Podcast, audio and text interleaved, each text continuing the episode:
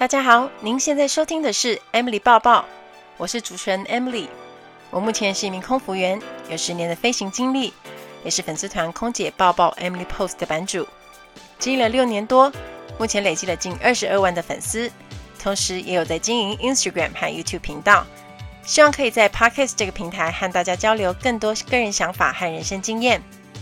在 Emily 报报的频道中，主要是会绕着 Post P O S T People。Occupation, Society, Travel 的四大主题方向来谈，从自我成长、工作甘苦、世界文化与旅游时事等相关内容。还没有追踪我的，也赶快订阅起来。现在在 Apple Podcasts、Spotify 和 Google Podcasts 都可以收听得到 Any 报报哦。你如果喜欢这一集的节目，也欢迎大家在 iTunes Store 给我五颗星的评价，也可以留言鼓励我哦。今天的节目就开始喽，现在就让我带着你的思绪一起飞翔吧。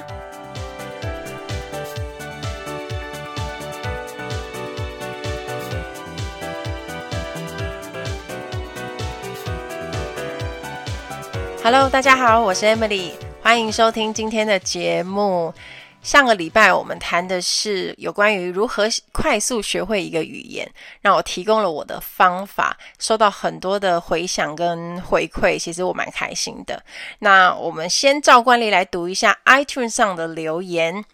有一位 Yan LL 的妹妹说：“太开心，Emily 姐姐开 Podcast 了，我从部落格追踪到这边，内容都很喜欢。”那语速真的刚刚好，咬字也很清楚，期待下一集。也许 IG 分享的故事也可以挑一些变成语音版哦。一个小小的提议，这是 Emily 姐姐的无私分享，受益良多，再次感谢。那以上是她的留言，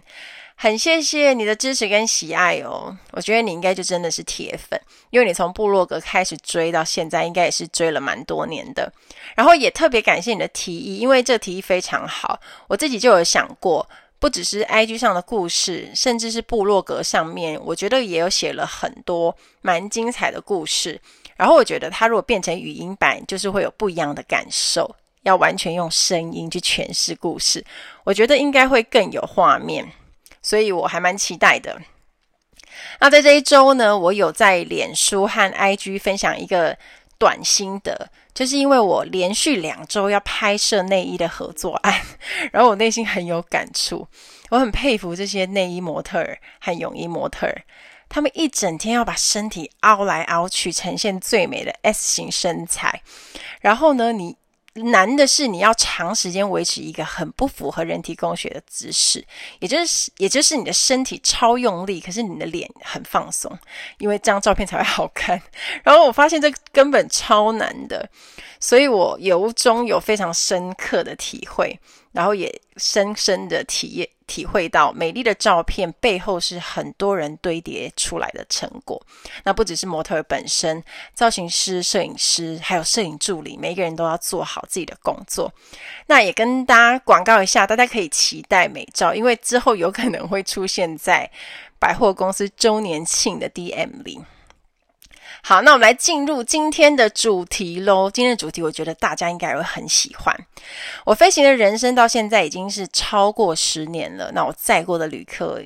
很保守估计应该也超过十万名吧。那我本身有记录生活还有飞行的习惯，所以我很多发生过的事情，就是还会印象蛮深刻的。这一集我要来谈谈有关我碰过的各种旅客在飞机上奇怪又难以理解的行径。我发觉这也是我工作中很有趣的一部分，就是我可以从搭飞机里面去观察世界各国人的文化。那我首先我想要跟大家谈一下，就是我跟不同国籍同事的工作经验。大家知道我之前是在阿联酋航空公司工作，那现在在国泰，与不同国籍人工作其实是非常有趣的。那因为在阿联酋的时候，同事真的是来自世界各地。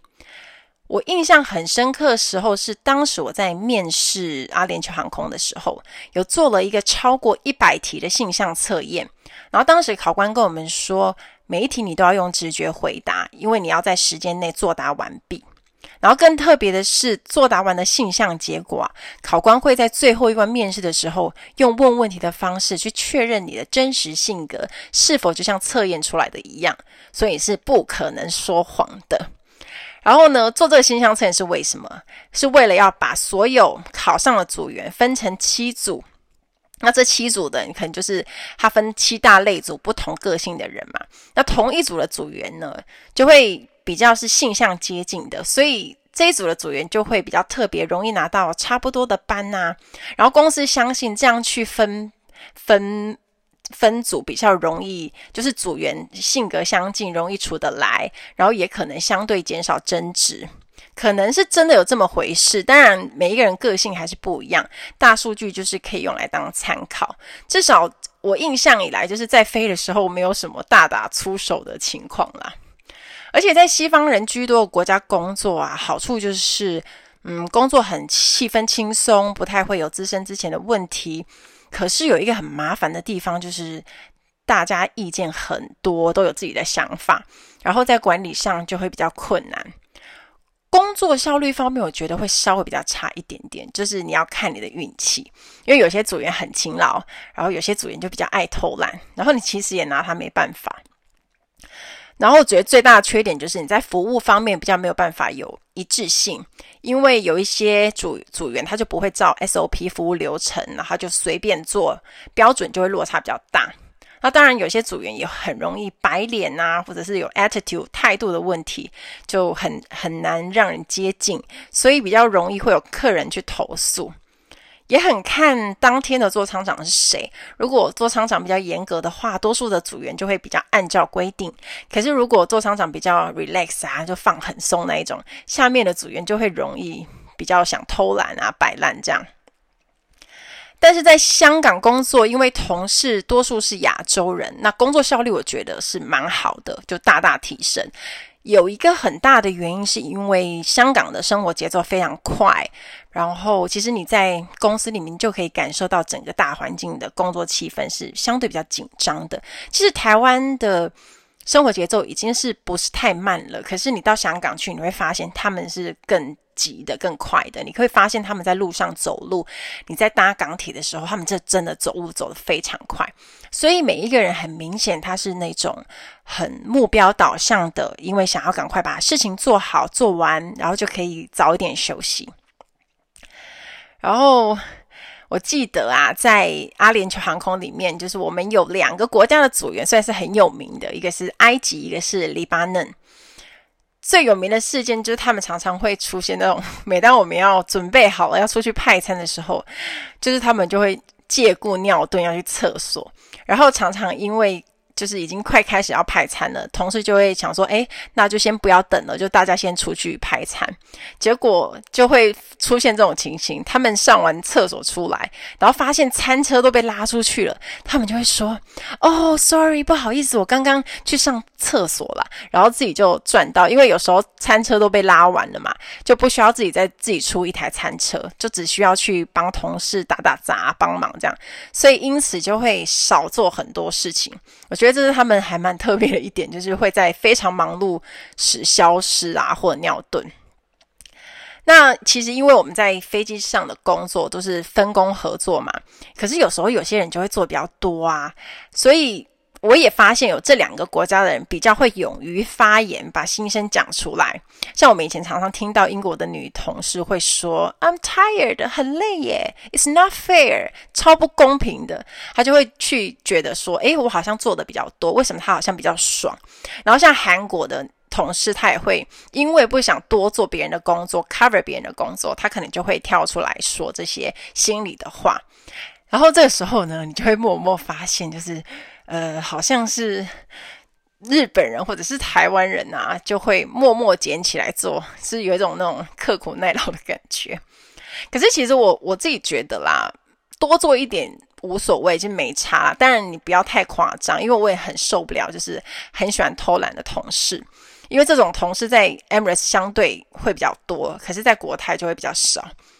因为亚洲人多数都还是比较勤奋的，太懒惰的人可能就很快就被发现。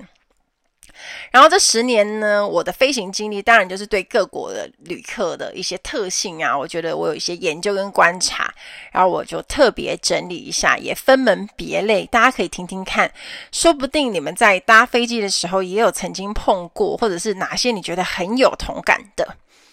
好，首先呢，我要来讲的是，在我心中表现很好的优质客人们。上榜的呢，第一个就是日本客人啦，因为他们真的很有礼貌。从登机开始呢，他们就会点头啊、打招呼啊，下飞机时候也一定会说谢谢。而且之前有日籍同事跟我们分享过，日本人搭飞机都会很习惯一定要毛毯盖着，所以所以在飞日本班机的时候，公司也都会提供毛毯。可是你知道日本人非常的贴心啊，每次呢坐日本班机啊，都会看到这个动作。就是他们在下飞机前呢，一定会把毛毯折好，然后弄得方方正正的放在自己的座椅上，就很整齐耶。因为这是其他的航班看不到的情形，就很难让人家不印象深刻啊。就是因为多数的航班结束后，机舱就是会像打过仗一样杯盘狼藉，机舱看起来都会很脏。可是飞日本呢，就不太会看到很乱的机舱。所以呢，如果是组员的话，我们平常就真的还蛮爱坐日本班的。然后我们会去买东西，所以上班的心情通常也是很好。那加上大家都很守规矩，所以整个客舱里呢就很安静、很平和，所以会默默的给他们很高的分数。然后，另外德国班，我自己认为也算是欧洲班里面相对比较好做的。虽然德国人很爱喝酒，可是你跟其他的欧洲国家客人比起来，他们算是比较注重自己在飞机上的行为啦。嗯，就是比较克制一点，酒品相对是比较好的，然后不会因为喝茫就在那边大声啊，就是嚷嚷啊。所以我觉得自我控制能力比较好的一群人，我们都会叫他说很像是欧洲的日本人，我觉得非常的精准的形容。然后以我的个人经验呢，我在国泰载到了台湾人，我觉得多半也都很不错。然后因为我们的出发地是在香港嘛，那大部分人来搭我们家都是要转机比较多，都要去长程飞机去欧洲啊、美国啊、英国等等。我另外也有特别问在阿联酋工作的同事说：“诶，台湾客人搭你们的班机的风评怎么样啊？”他们就都告诉我说：“诶，还不错。”这样，所以我我在猜是应该 语言有关系吧，因为可能就是要沟通的时候会受限。因为因为我我自己的好朋友有很多是华航跟长荣的组员，他们就会跟我讲很多关于台湾刁民的故事。而且我我为什么会说我觉得？台湾人到我们家的飞机印象是很好的，然后我印象很深。有一次从巴黎飞回香港的班机上啊，我就带载了同乡的台湾人，然后就是一登机就有热情的阿姨都一直在跟我聊天啊，然后大家就是很热情，因为基本上我要是看到登机的时候是拿台湾护照或是听到国语啊，通常我们就会有一种亲切感。然后阿姨就问我说：“诶，那个妹妹，我们坐后面是不是很容易晃啊？就是乱流的时候。”我就说：“对呀，而且我告诉你哦，坐这一台是 A350，会晃的更有感觉。”然后我就在那边笑，阿姨就瞪大眼睛，不可置信的看着我，说有点那种惊惊，然后就大笑，因为她本来是想要从我这里得到安抚，没想到我就诚实的告诉她，因为毕竟真的 A350 是真的蛮晃的，而且如果你是团客，你大部分都会。被安排坐在飞机的尾巴，那那时候乱流一来，就是会摇得更明显。那我记得当时飞机在地面上空调没有，就是出了问题，所以大家都热炸了。然后刚好要播安全示范影片，又有两排不能看，所以我要出动 live demo 真人秀，就是做安全示范，就是大家应该有看过，就是空服员在那边直接比出口啊，然后示范救生衣怎么穿的那种。然后台湾阿姨们就人超好，我站在他们旁边，然后她一直帮我扇风，因为他们自己都快要热死了。那我就觉得 很感动，因为我觉得跟他们聊天就很像在跟自己的妈妈聊天一样。然后我还碰到酒量超好的阿姨，一直跟我说：“诶，那个妹妹要那个什么酒好喝啊？那你们这飞机上有什么酒？”然后她就一直喝，一直喝，然后也面不改色，让我觉得很厉害。然后，因为我觉得我自己也是在外商公司上班呐，所以当看到台湾护照，就是碰到台湾人，我就会觉得格外的想要好好的关心他们。而且，其实长途飞行，就算客人，就算是客人都会很累，因为其实有时候你没有办法真的好好的休息。而且对他们来说，他们也不是搭到台湾的航空公司班机嘛。我希望他们在这可能十一个多小时啊，多少可以感受到那种同乡的温暖吧。所以我的经验多半都还算是蛮温馨的。好，那我们休息一下，进广告喽。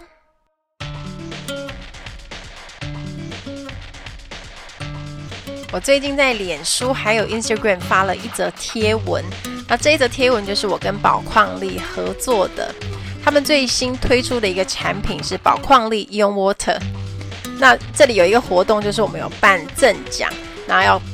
给粉丝的，就是要赠送一整箱。然后呢，粉丝要把他自己平时在运动的照片贴上来，然后加一个 hashtag，就是其实你有在运动。那我发现这个活动呢，就大家很热烈的回响，然后大家把平时自己在运动的照片全部都放在留言里，然后超过两百则的回应。那大家，我发现大家都是。做，比如爬山啊，在公园散步啊，跑步啊，骑自行车啊，然后还有人冲浪啊，做瑜伽，我觉得真的很厉害，因为很多人其实都在运动，然后其实你会发现说，就是大家的那种热血的感觉，其实不是为了真的只是要得到这一项宝矿力，而是因为大家很享受那种流汗的感觉，然后也很享受运动带来的美好。好，所以也推荐给大家可以喝宝矿力 Ion Water，因为它是低热量的，喝起来冰冰凉凉的，很清爽可口哦。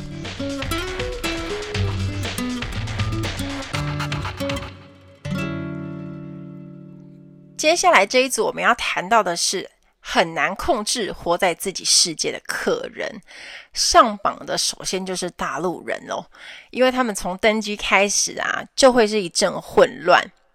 因为他们都是团体嘛，那通常地勤会安排他们集中在机尾的座位，然后他们每次上飞机的时候，都会因为要换位置跟某一个好朋友啊，就是坐，然后他就会开始嚷嚷说：“哎，你就这边吧，哎，我来坐这边吧，哎，小妹小妹，我的位置是哪里啊？”然后就会一直呼叫空服员，然后就一直很多的声音在吵，然后这时候因为我们有时候要听他的声音，或者是我们要回应啊，我们就会跟着大声。所以基本上秩序就非常混乱，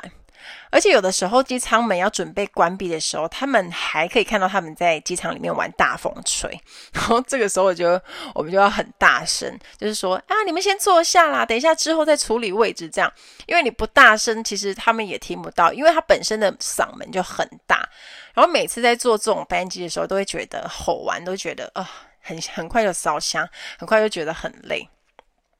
然后他们在高空中的行为，有时候我也觉得很难控制。有一次我在收餐的时候啊，然后我的餐车上有放茶跟咖啡，那我一边在收餐呢，一边就要问客人说：“诶，需不需要来点茶咖啡啊？”那我一边收餐，要把餐餐盘餐盘放回去原本的那个餐车里面。然后远远的他们就会喊说：“要咖啡啊，要茶啊。”然后我也还没收到那边啊，所以我就叫他们等。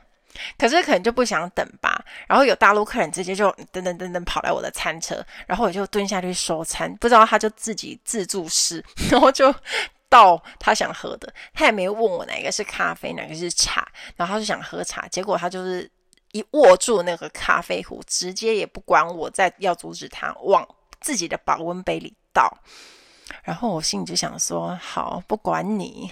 因为你也不就是。不听我，不等我就算了。我就在想说，你没有闻到咖啡味吗？然后等他倒完的时候，我就跟他讲说，嗯，你倒的是咖啡哦。然后他就说，啊，怎么怎么办？结果没想到他也很豁达，就说，哎，好吧，那就顺手拿一些，给我一些奶精跟糖吧。然后就就加进去他的保温杯，所以就觉得还蛮好笑。就是他就这样就，其实我觉得他们虽然嗓门很大很难控制，可是他们也很豁达，就是。碰到什么事就解决，这样，我觉得这类型的事件就很多，有时候会觉得好气又很好笑啊。但但他们其实我觉得在，在我们组员界里面的风评，大家都会是需要很大声才能好好控制的一群客人。然后我以前在阿联酋飞的时候，我有对一个民族也很有印象，就是巴西人，因为我觉得他们也算是蛮难控制的。以前在飞圣保罗的时候，就会发现呢，飞机上的客人都很吵，而且他们特别喜欢在飞机上聚集开趴，就是十四、十五个小时的飞时啊，他们就很常就站着聊天啊，然后不太爱坐下。除了吃饭跟安全带灯号亮起，就是你要强制客人回去坐，不然他们其实都是一群人一群人这样子聚集在飞机上各个角落，然后这边喝酒啊、聊天呐、啊，就是很嗨呀、啊，就是把它当自己家这样。然后我在想，他们应该是有一种那种圣巴基因，所以每一个人都很热情啊，就是想要就是大肆的跟人家聊天，然后。记得啦，去程的时候有一整就是一整个航程都会是白天，然后他们也完全不困，就是一路站到那边，然后讲话都很大声，我就就觉得他们算是基因 DNA 还是什么的，就是很很容易不会累啦，不不像我们很很容易，就是有时候不是我们搭交通工具都会很想睡嘛，然后他们都不会。可我觉得像中南美人，他们多数都会有这种基因，就是。很嗨呀、啊，可以嗨很久。然后我记得，像他们讲话很大声，那意大利人讲话其实也是很大声。我们都会叫意大利人为欧洲的中国人。好了，其实我觉得西班牙人也差不多，他们大部分嗯都应该都是类似啊，就是这些民族大概讲话都是比较大声的。好，接下来呢，这一组就是九国英雄，喝到天荒地老的客人。嗯，整体来说，我觉得欧洲的客人呢都算很会喝。那我觉得我的观察是，他们以喝红白酒为主。比如说我们在飞欧洲班的时候啊，我们第一餐都会做一个正餐的服务，它可能是中餐，因为当地起飞的时间就是他们刚好吃中饭的时间。那他们就会把我们的酒车里面的红白酒就清空，然后酒量比较好跟比较自我控制的还是德国人居多。然后我会发现，在商务舱做服务的时候啊，像法国人，他们真的对酒算是蛮有研究的。因为我们在做 serve 在服务的时候，有时候要客人给客人试酒嘛，让我们酒标要对着客人啊，请客人先喝一口 taste 看看，OK 了，他我们再帮他继续倒。那会通常其实会认真去看酒标的客人不是很多，因为他可能就是诶喝了觉得差不多就。就直接就 OK，那你就继续帮我倒。可是我会发现，像法国人，他们真的是蛮有研究的，因为懂酒啊，可能就会比较挑，会仔细去看酒标。这个我觉得是蛮特别的。然后英国客人呢，就比较爱喝调酒，比如说 Gin Tonic、Rum and Coke。每次在飞英国班的时候，就会有调不完的 Gin Tonic，我觉得很像他们的代表性调酒。那很会喝酒的也不可以漏漏掉日本人，因为酒量他们也是有名的好。我觉得日本人跟韩国人应该都很会喝，可是我觉得在飞机上日本人算是喝比较多的。那他在他在我们的班机上呢，他们比较偏爱喝自己日本的 Asahi 啤酒。我不知道不同的航空公司因为提供的是不同品牌的啤酒，那像我们家就有 Asahi 啊。我就会发现一个日本客人，他真真的卯起来要喝，他可以一个人干掉可能四五瓶以上。而且有时候很好笑的是，就是明明航班起飞的时间就是吃早餐，可日本客人就会说：“诶，要喝阿萨希秘鲁这样子。”然后就会很好笑，看到他们在一边吃欧姆蛋，一边配啤酒，我就觉得很有趣。所以我已经。确认过，就是他们真的是可以在任何时间喝酒。我觉得欧洲人多少还是会调一下，他可能就是中午啊，就是下午啊，就是配餐的时候，就比较比较晚一点的时候才会开始喝酒。但日本可能就是会早一点就很开始。所以我们在飞日本班的时候，基本上班机上面都会有大量的 Asahi 在 stand by。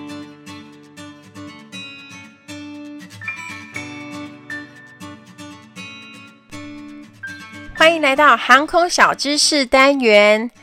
在这一集的航空小知识单元，我们要学的这个字叫做 galley，G A L L E Y。galley 指的就是航飞机上的厨房。那我们不是叫 kitchen，在飞机上我们都会称为 galley。一般在飞机上呢，看飞机的大小，有的时候，比如说长程班机的话。在头等舱它就会有一个专属的 galley，在商务舱也会有另外一个厨房。那在经济舱客人比较多，可能就是会有两个到三个，看机型的大小。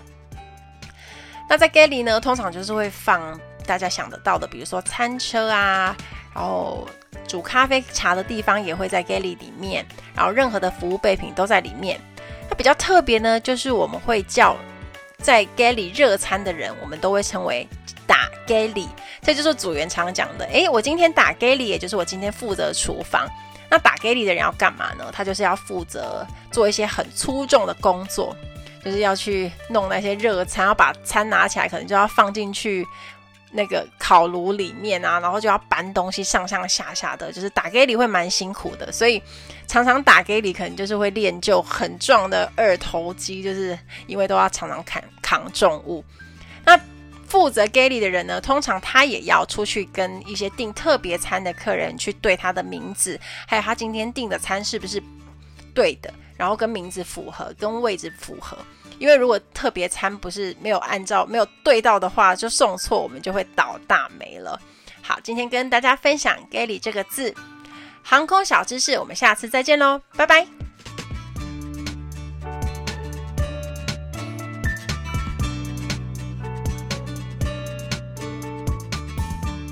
好，接下来呢是觉得自己国家厉害到不行的客人，这个这一类型的客人多半就是比较优越感，觉得自己很厉害的。所以呢，这边我一定要先提一下新加坡人。我觉得继上次我拍了一个影片黑完他们之后，这次又继续再来。其实新加坡客人在我们组员界应该都算很有名吧，因为大家都都知道，或者是都吃过亏，所以。空服员大家心里都会有点惊惊，像我们自己飞新加坡的班啊，通常因为有很多的卡客、飞行常客，像我们说的会员啊，通常会有什么钻石卡啦、金卡啦，这种客人我们就要很小心的去伺候。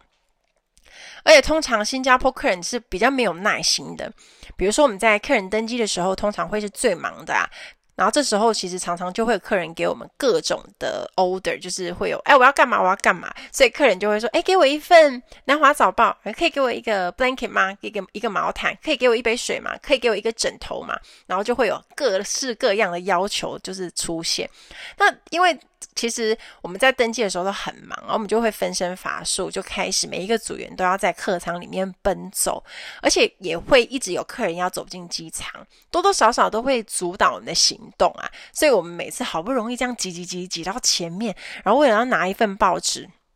好不容易拿到之后要递给客人，客人这时候都就新加坡客人都会补一枪说：“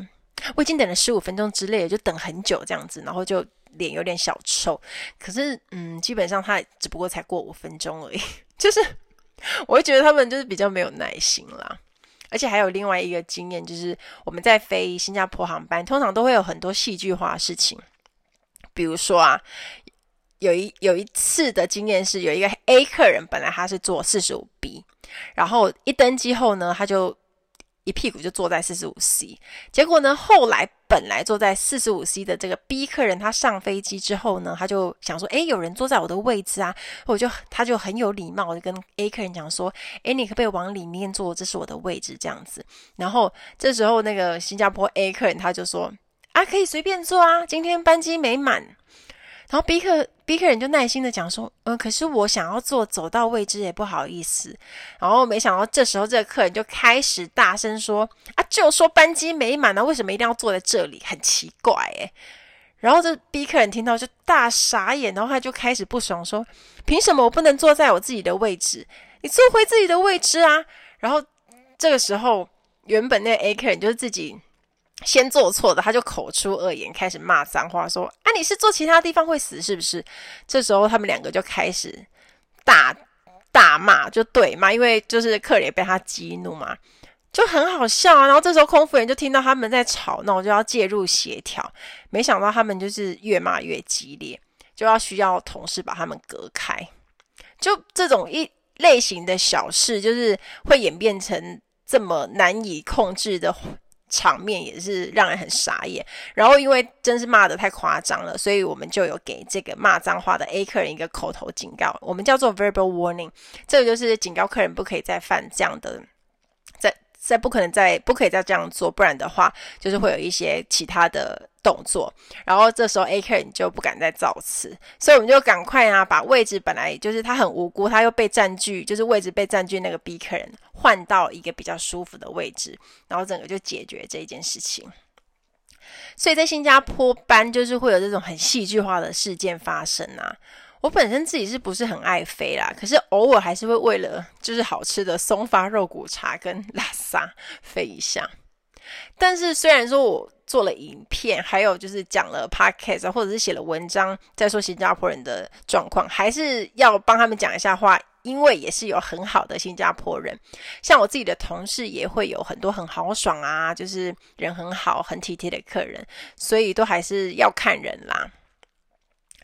然后另外一个族群，就是我想大家也比较少碰到的，就是阿根廷人。这也是我以前的经验，大家比较少关于比较少听到关于他们的个性，但他们也算是自我优越感非常强烈的一群人，因为会觉得自己的国家很厉害。不知道大家有没有听过有一句很有名形容阿根廷人的话，他说：“来自西班牙，说话像意大利人。”衣着像法国人，却以为自己是英国人，这个是西方人对阿根廷人的调侃，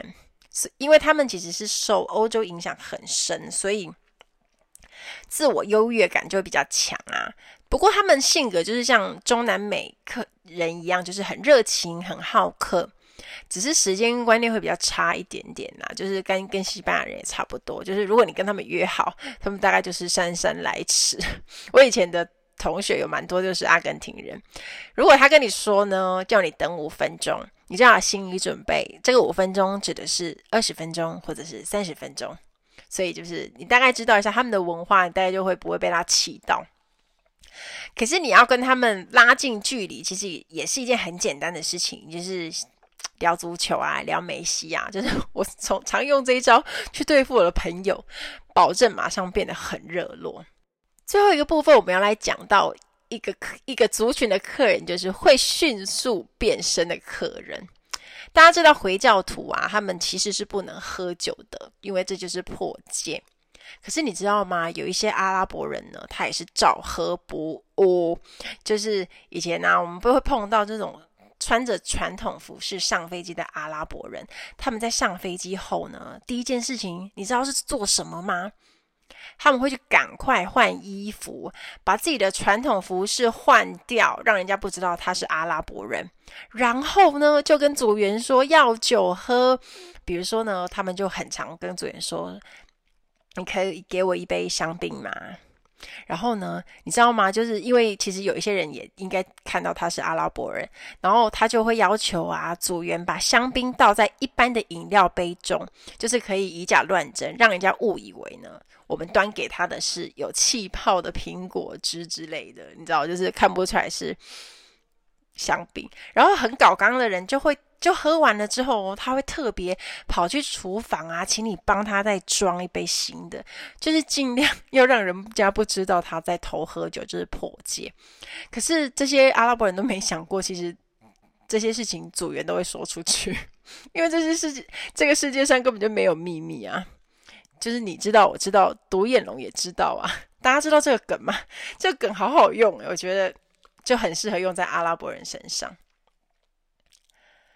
那今天讲到了飞行碰到的各种客人，虽然在我的心中呢都有一个大致的既定印象，但其实也是有比较走针的。比如说呢，就是会颠覆我们的印象的。一开始提到日本客人，虽然他在多数组员心中都是很乖、很体贴的，但通常呢，他们就会要客诉的时候，就会把炮口对向讲日文的日本组员。因为他们民族特性就是比较会忍耐，忍到不行的时候就会爆炸，或者他就是干脆就等航班结束之后呢，再写信跟航空公司 complain。我觉得这一招算是他们蛮常用的。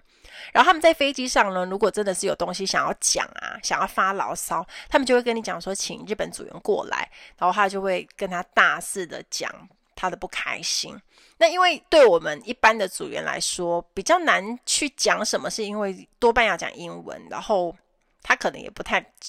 不太有自信要讲，所以像有一次，有一个日本人，他的个人电视系统有点秀逗，然后就告诉我们，然后我们也去处理，大概处理了一两次，重开机后，其实后来就可以看了。可是呢，殊不知他就突然就跟我们讲说，他想要找一个会讲日文的组员来这样子，然后我们就把同事请来，他就跟他讲说，我觉得这个航程非常短，而且我的个人电视系统又有问题，我觉得非常麻烦，我想要要求航空公司。有 coupon 现金优惠就可以赔偿这样子，可是其实他的电视已经可以看了，那他就是很明显的现在就是要凹凹优惠嘛，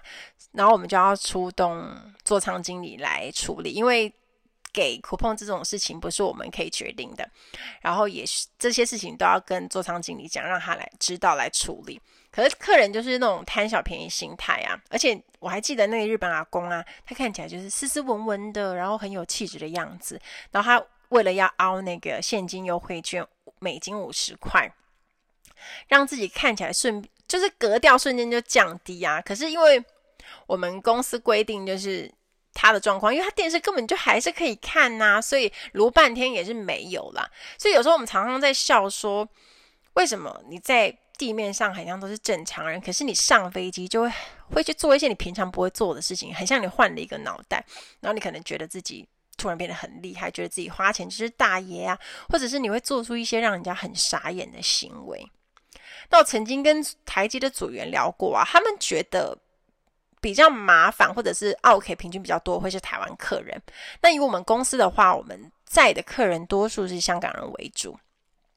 那比如说新加坡航空公司呢，他可能就要面对很多的新加坡人，想到我都会害怕，都会起鸡皮疙瘩，因为觉得是自己国家的航空公司，然后就会有因为语言通嘛，相对的你就会有比较高的期待，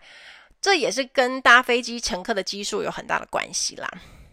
好了，今天以上的内容纯属个人主观感受，多年经验的观察，所以如果你如果大家呢，你有任何有趣啊，或者是你碰过相关的经验，你也可以提，也可以提供留言给我，因为我也很好奇，当你们有碰过这些国籍的客客人，或者是你们跟他们一起旅游啊，或者是碰到一起工作啊，有没有什么特殊的观察，都可以寄到我的 IG 或者是粉丝团写私讯给我。我们很常讲的一句话就是 “Treat people the way you want to be treated”。想要怎么被对待，就要怎样对待别人。所以每次在服务的时候，也常常都会用这句话来提醒自己，就是一定要做到互相尊重。虽然跟很多的客人可能在飞机上也只有一面之缘，可是会希望呢，我们留下的都是美好的回忆。因为旅行是很开心愉快的，就像我们在飞机上常说的，跟客人讲 “Have a pleasant flight”。今天的节目就到这里喽，希望大家会喜欢。期待大家跟我分享。听完今天的节目，有任何的想法跟问题，欢迎到我的粉丝团或者是 Instagram 找我，只要搜寻“空姐报报 Emily” 就可以找到我喽。你也可以截图这一期的节目，分享到你的 Instagram 限时动态上面 tag 我，让我知道你有在收听，也让我知道你对 Emily 抱抱的看法。最后，感谢大家收听这一集的节目，真的非常的感激。如果你喜欢今天的节目，也欢迎帮我在 iTunes 评分中留下五颗星的评价哦。我们下一集再见喽，拜拜。